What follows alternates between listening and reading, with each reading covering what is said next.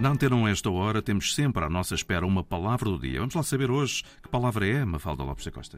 A palavra é nauseabundo e, curiosamente, não só esta palavra tem a ver com náusea, como também tem a ver com nau. Ou seja, nauseabundo é aquilo que produz náuseas, que dá vontade de vomitar, que é nojento, repugnante, agoniante, asqueroso, repulsivo. Mas a palavra vem do latim e deriva de náusea, que por sua vez vem do grego e está associada a naus, que significa barco, navio. O termo nauseabunda, em latim, era formado por nau e a expressão ab unda, que significa como as ondas. E, portanto, nauseabundo em latim é algo que sofre do enjoo do mar. Palavra do dia, edição Antena 1, Mafalda Lopes da Costa. Amanhã há mais.